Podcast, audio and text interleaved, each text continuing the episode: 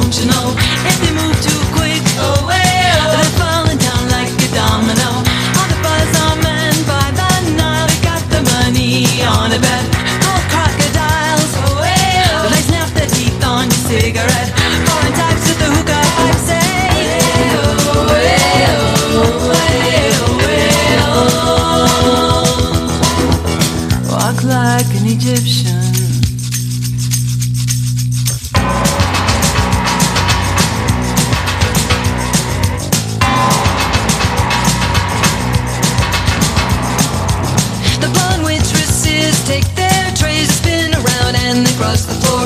They've got the moves, oh, hey, oh. You drop your drink, then they bring you more. All the school kids so sick of books, they like the punk and the metal band. When the buzzer rings, oh, hey, oh. They're walking like an Egyptian. All the kids in the marketplace say, hey, oh, hey, oh, oh, hey, oh. Walk like an Egyptian.